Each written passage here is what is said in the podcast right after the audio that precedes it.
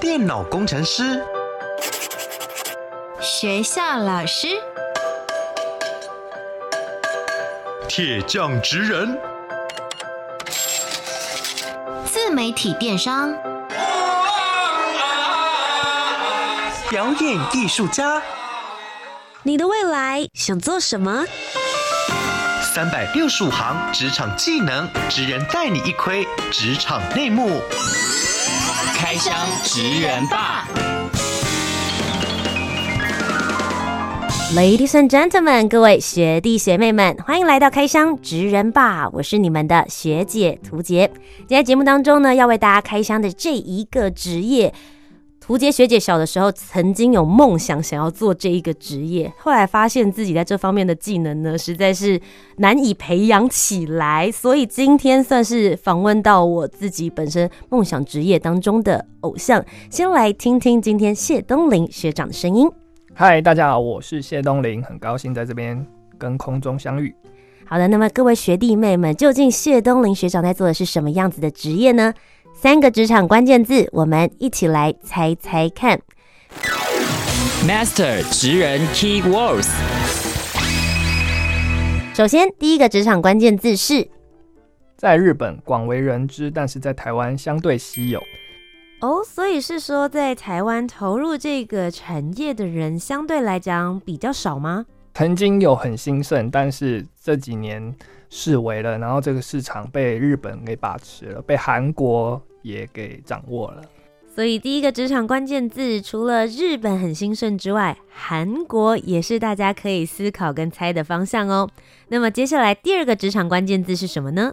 拿笔的工作，拿笔的工作，所以它可以算是文字的一种吗？嗯、它有写文字、写故事，那也有画画哦，有写文字、有故事，也有画画，所以里面可能是会有剧情的哦。是，最后一个职场关键字应该可以更清楚。桌上常常会摆人体模型，听起来感觉好像有点可怕。为什么需要人体模型？因为画画的时候需要参考，参考他的动作。对，我的笔下的人物必须要很生动、很灵活，才能让读者，嗯，然后对这件事情有更好的享受跟体验。以上三个关键字在日本广为人知，但台湾相对稀有。拿笔的工作，以及桌上常常会摆人体模型，学弟妹们，你们猜到了吗？谢东林学长，请帮我们揭晓，你做的是什么样子的职业呢？我是谢东林，我从事的职业是漫画家。是的，不知道学弟妹们喜欢看漫画吗？图杰学姐，我本人呢，看漫画就是我很重要的一种休闲娱乐。不过，如果你跟你的爸爸妈妈说，我未来想要当一个漫画家，一定会有人跟你说修蛋几嘞。我觉得漫画家在台湾好像很难生存呢。所以今天节目当中才为大家邀请到了谢东林老师，他在台湾非常难能可贵，可以生存下去，而且真正以漫画家来作为正职的老师哦。今天我们就一起来听听他的职场生活，来开箱漫画家。职人百科 menu。那么谢东林老师从小是从什么时候开始接触漫画的？其实从我国小的时候就开始看漫画了。嗯，那我国小的时候看的漫画是小叮当，现在的人叫他哆啦 A 梦。哆啦 A 梦。所以我讲这就是我跟学弟妹之间的代沟。没关系，那你跟我之间应该是一样的世代。OK，好。但从那个时候开始呢，其实不只是。呃，小叮当啦，然后那个时候的台湾漫画其实也非常的兴盛。嗯、那个时候有一个漫画的刊物叫大然嘛，嗯、然后 Top，哎、呃，有一个出版社叫大然，然后他们有一个周刊的漫画叫 Top 漫画，然后上面呢有很多的日本漫画，嗯、呃，灌篮高手啊，七龙珠啊，啊，然后还有当时还有宝岛少年、少年快报等等，嗯，那但同时也有很多的台湾的漫画家，比如说什么呃，Miss 阿信啊，或者是。呃，滚球王啊，嗯，等等这些，我看的是不是比较少女的？我接触的是像那个、哦、呃林清慧老师啊，还有很多国语日报啊，对，那个时候有画很多，就是台湾或者是以前古代宫廷的那一种漫画素材。嗯、有以前台湾，哎、嗯欸，台湾到现在其实少女漫画其实是非常强的，到现在都还也都还是很强这样子。嗯、那总之，我跟漫画这个东西呢，对小孩小朋友来讲是一个。非常吸引人的存在，尤其在我们以前的那个时候，娱乐还没有像现在那么的多，嗯，那都没有手机可以滑嘛，所以看漫画是我们看卡通、看漫画是生活中最大的娱乐。然后我本身又还蛮喜欢画画的，所以我大概国小的时候就曾经就想说我要成为一个漫画家。嗯，对。后来比较认真的想要把它变成我的职业的时候，是我在广告公司上班。我退伍后在广告公司上班，那那时候利用假日跟下班时间画漫画，结果有一个叫 Line Webtoon 的那个韩国的漫画平台来到台湾，那他们邀请我去他们的平台连载漫画，我是从那个时候才开始慢慢的发现，哎、欸，原来漫画也可以当成正职来做，嗯，从那个时候才开始接触到。深入到漫画这个产业是。那老师，其实你刚刚一开始有讲说，你小时候很喜欢看漫画，嗯，到后来你被邀约成为漫画家，在这中间你有做了一些什么样子的练习跟努力吗？对方是怎么看到你的？我高中的时候念的是广告设计科，嗯，那就是因为我喜欢画画嘛，所以就进了一个会跟画画息息相关的。那到了大学的时候，我念的是戏剧系，台艺大戏剧系。哇，其实跳蛮远的，对，跳蛮远的。画画跟戏剧，他们所表现的方式是不一样的。是，是因为我念广告设计科，后来其实是考到朝阳科技大学的视觉传达系。但是念了一个学期之后，我就觉得这个东西好像跟我高中三年学到的，就是大概就是往这个方向去了。然后我发现其实也没那么好玩，没有那么符合我的兴趣，所以我就休学了。休学回来台北以后重考，然后就考到了戏剧系。那会进到戏剧系，是因为它有各式各样的创意要包含在一出戏里面。你一出舞台剧要演出，你要有行政，要有灯光，要有舞台，要有编剧，要有。演员、导演，各式各样的专业融合成一出舞台剧，所以对我而言是进到一个更广大的世界，在舞台剧里面。嗯，那后来退伍以后，我就哎、欸，不是退伍，哎、欸，对，退伍，自己的时间轴有点搞错，就是毕业以后当兵嘛，当兵后退伍之后，就是去广告公司上班。嗯，那我在广告公司担任的是广告文案，那广告在。广告公司的训练就是训练我了解这个商业世界是怎么样运作的，然后一个一支广告的成品出来要经过多少人的努力，要用什么样的角度去分析这些产品，然后要推出什么样的观点，这些都是我在广告公司学到的。但因为我的工作是文案，那我讲过我其实是喜欢画画的，所以。我把那些平常上班时间不能画画的痛苦，就是欲望啦，然后在我的下班时间跟放假时间，就是表现出来，然后我就发表在我的网络上。所以一开始的时候，我画那些漫画插画是并没有把它想要当成职业，因为那只是我的兴趣，对，只是我正职以外的一个闲暇的兴趣这样子。但是也因为我有这样的一个免费的发表的途径，才会在网络上被 Webtoon 这个平台看到。所以才会有一个这样的契机，成为他们站上的漫画家。那我很好奇，像一个漫画家在接受到一个作品的邀约之后，到底你们是怎么样从零开始来进行创作的？嗯、中间会经过哪些的发想程序，进而能够让我们看到你的作品的？可不可以给我们分享一下这个创作周期？创作周期的话。我就举，因为我现在主要都是跟静文学合作，嗯，然后我们合作，我我跟他们都是以年为单位，比如说一年，然后我就创造一个作品给他们。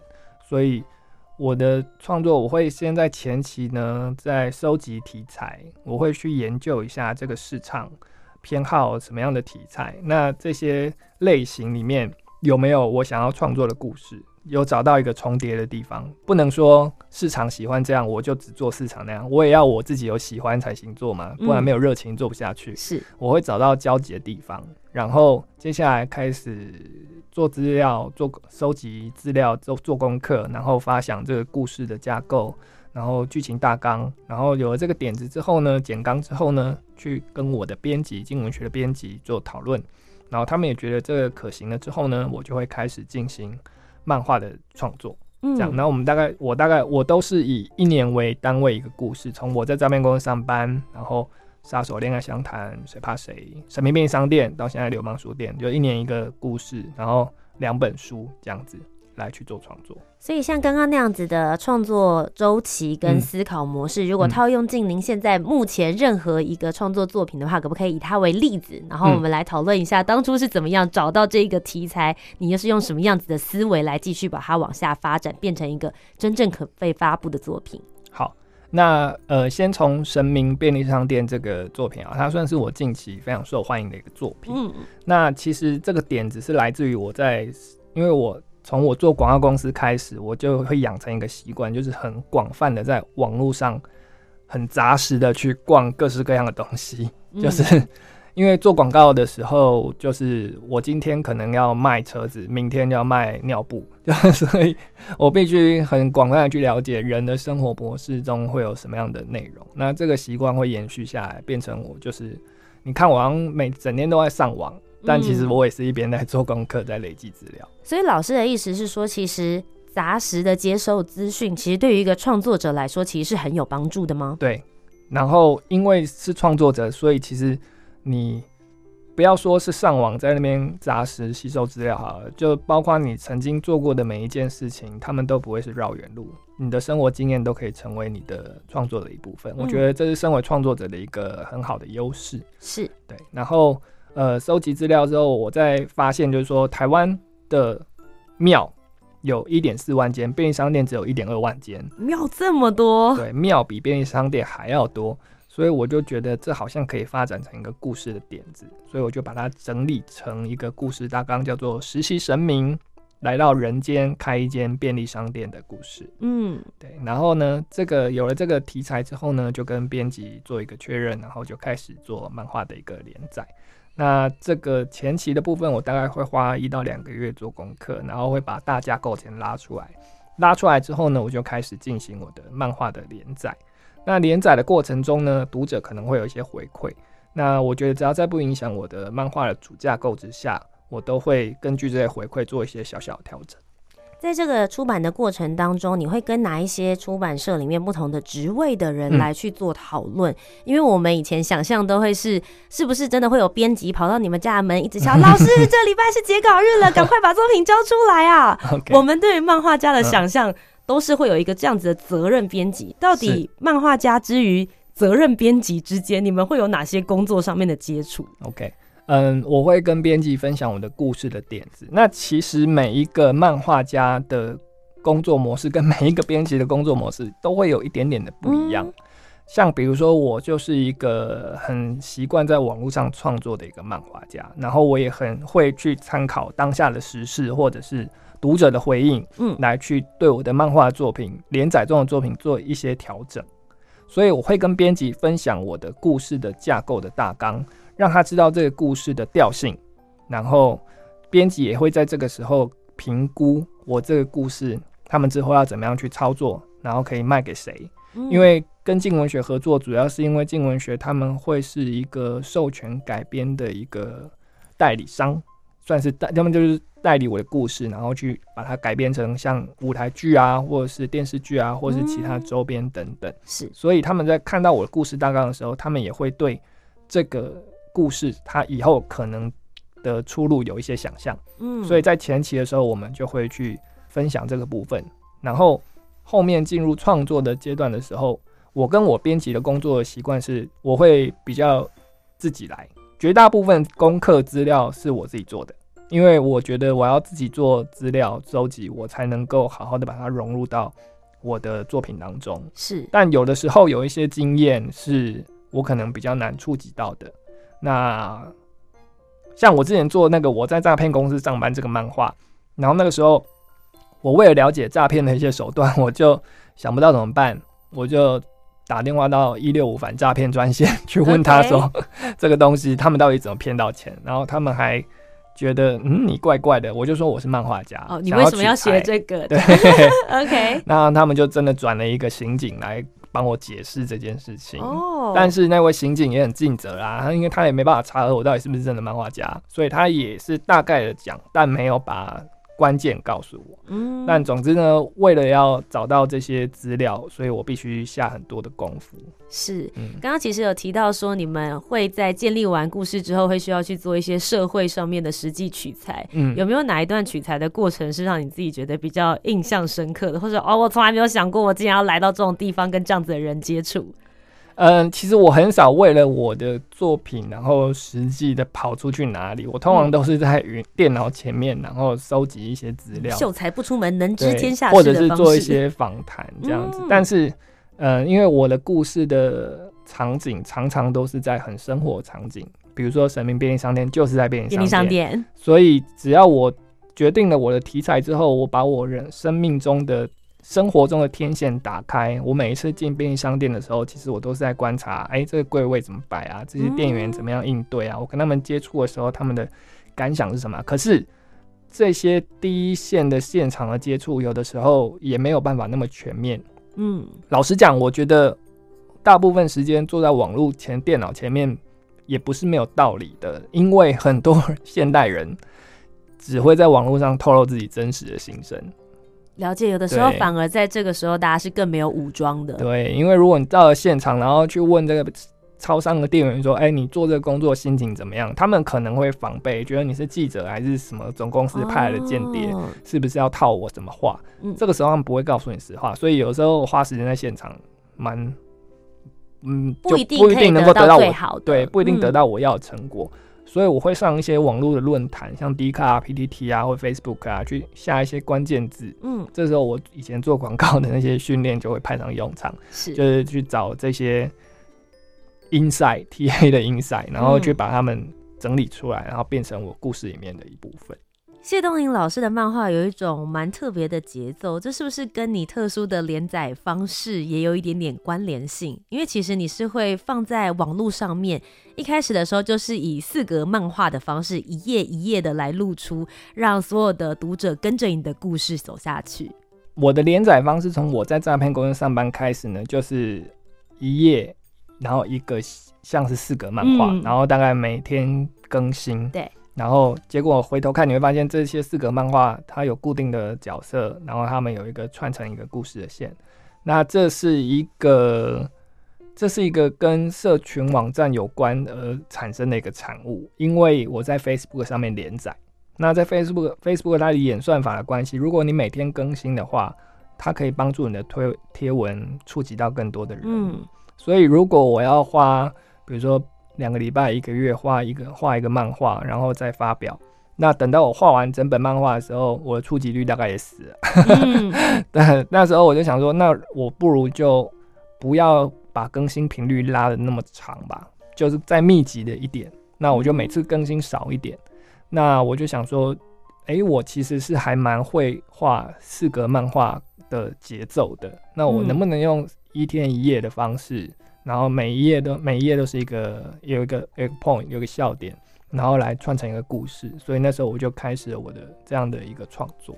我一开始在看的时候就会想说，哎、嗯，就是一页它就是一个故事。嗯嗯、如果它被印成一本漫画的时候，我会不会觉得它每个东西都很零散？嗯、我一开始会有一点点担心这种感觉。嗯、但我真的后来出版之后，然后我去看到实体漫画在接。我那时候觉得很惊艳的地方，就会觉得是你不会觉得它很碎片化，嗯，它反而真的就像你说的，每一个角色都有出现在每一个故事当中，然后它慢慢累积起来，继续往下推进那个剧情，嗯、是我觉得很特别的地方。因为一开始的时候，我就先规划好了大的架构，然后大的架构，呃，有决定了，所以每一个角色它。从哪里登场？他的动机是什么？他的目标是什么？那他的个性是什么？这些都会在一开始的时候先设定一个大概。所以每一个角色都有他要做的事情，而我要做的事情是为这些角色画一个舞台。然后当这些角色有各自要做的事情，他们在这个舞台相遇了，他们自然相处的每一刻都会激荡出一些有趣的事情。所以每一页每一页都会是他们这些相处的片刻。所以，我可以这样理解吗？如果是一个漫画家要创作一个作品的时候，嗯、其实你们是在一开始就已经把整个大体的架构跟大纲，嗯、你们已经做了一个完整的规划，接着才去慢慢走细节，并不是边走边画、边看边改的，对吧？对，我们一开始会先抓一个大方向跟架构，那边走边画边改这件事情。其实也存在，哦只是说这个东西你要抓到一个平衡，你能不能，你可以顺着读者的要求去改它。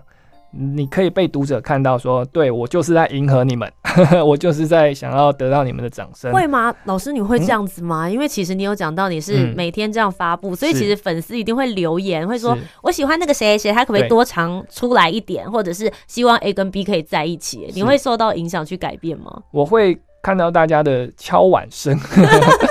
然后我会做一些调整，可是我有自己的原则，嗯、就是我的原则就是说，只要不影响到我原本设定的剧情架构，或者是嗯，这个角色他有他原本自己设定的个性，跟他的动机，跟他的目标，嗯，如果读者的要求是逾越了这个原则的话，那我是不会去接受的。那另外一方面，我也不会为了说，因为读者想要多看到这个角色而给他过多的出场的角色，我会可以给他多一点点，可是也是有在一定的范围内，就是我会还是会把整个故事的主导权抓在自己的手里面。嗯嗯。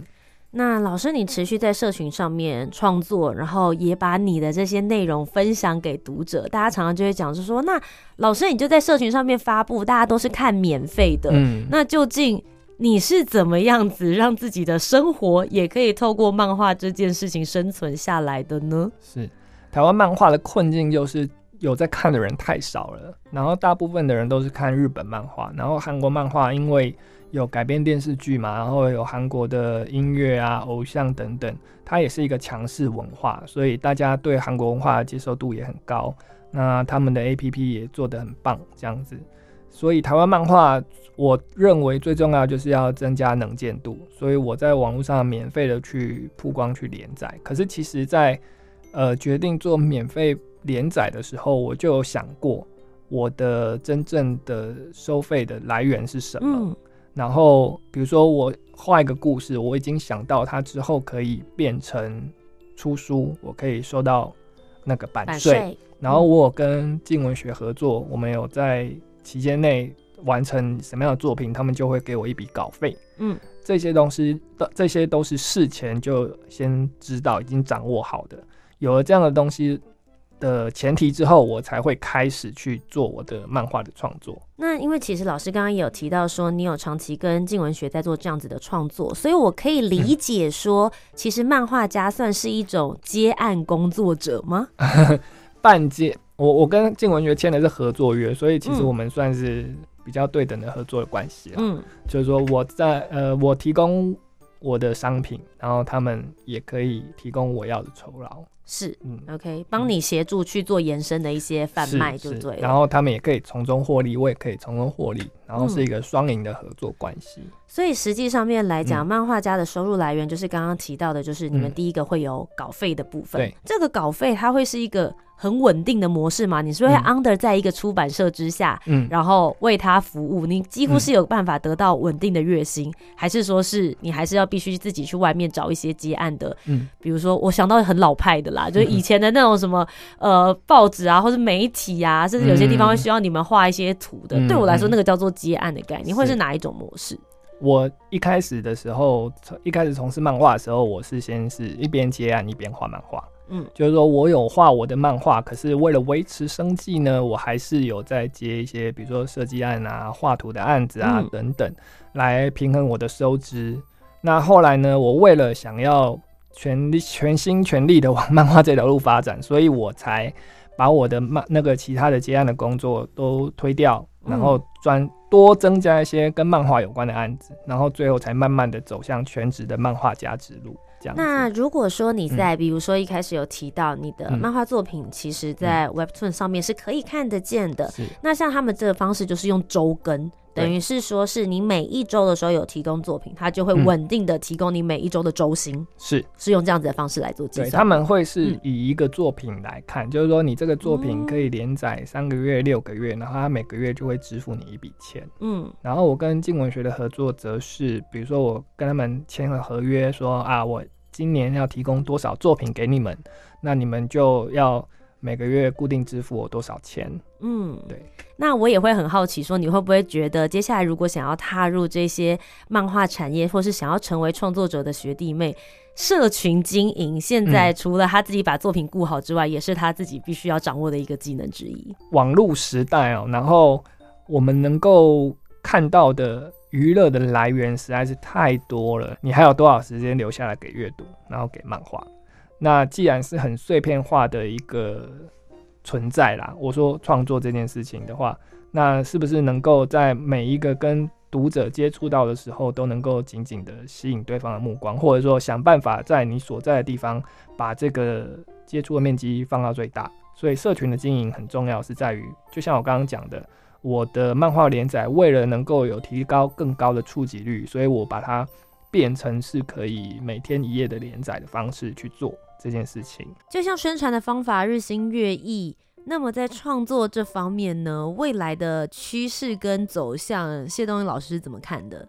这个东西一定会在面临一些转型，比如说现在 AI、嗯、最近有一波 AI 发展的浪潮，所以也不晓得这些这些技术呢、科技呢，到底会不会帮到创作者，还是要跟创作者抢饭碗？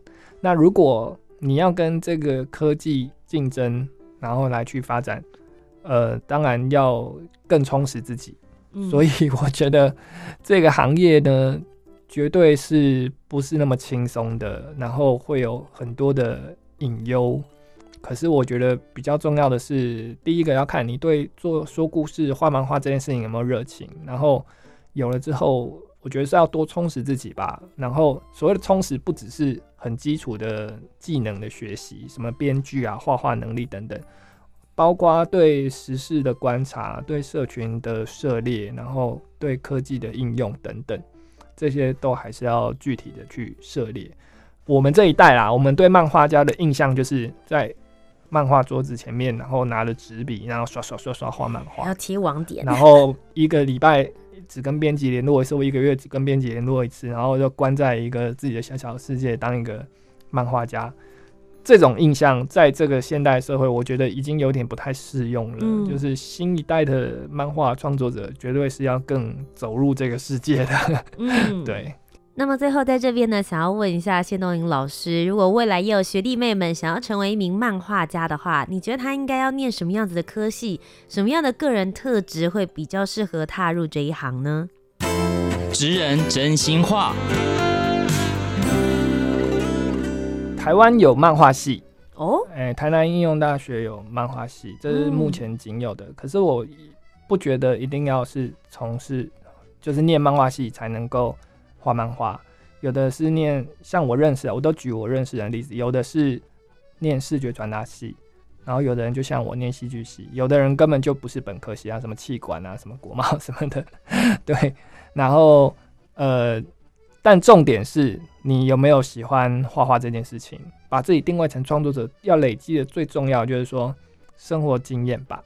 不要觉得现在在学校的生活是很痛苦的、很枯燥、很乏味的，确实会感觉到很讨人厌。比如说，我很讨厌我当兵的那段回忆，嗯，因为我觉得当很很无聊、很痛苦。可是后来我把那个当兵的经验画成了入版魔法少女。那它变成了一个网络连载漫画，然后也出版成册这样子，嗯、然后也在台湾对日本的宣传中也翻译成简短日文，然后去做就是一个推广。所以再怎么痛苦的经历，未来都会成为创作者的养分。每一个日常或是每一个经验，也许未来都是可以成为你创作里面那个非常重要、能够发芽的种子。今天非常谢谢谢东林学长来到我们的节目当中，为大家开箱了漫画家这个职业。那当然呢，今天会请到老师来到现场，也是因为我本人是小粉丝啦，所以在这边呢，私心呼吁一下学弟妹们，好不好？如果你们现在呢觉得哦，我还不确定到底要从哪边开始认识老师的话，先到他的 Facebook 粉丝专业，就从看他的连载开始。是是，最近其实也有。一个新的连载作品，对，我最近连载了一个作品，是叫《流氓书店》，在讲说有一个流氓，他是一个讨债人，他为了收回欠款呢，他不得不对这个书店做出一个勒索。这个勒索就是说，我要帮你们把书卖完，在三个月内卖完。所以一个流氓居然误打误撞成为了一个书店的店长。那这个流氓要怎么样用他的方式去卖那些书呢？这就是我这个漫画现在正在探讨的一个主题。光听设定就觉得非常非常的有趣，强力推荐学弟妹们可以去好好看一看老师的作品，也可以激发一下自己的灵感。今天再次非常谢谢谢东云学长来到我们节目当中，谢谢。谢谢。那么各位学弟妹们，我们今天就要下课喽。我是你们的学姐涂洁，我们下周节目再见，拜拜。拜拜。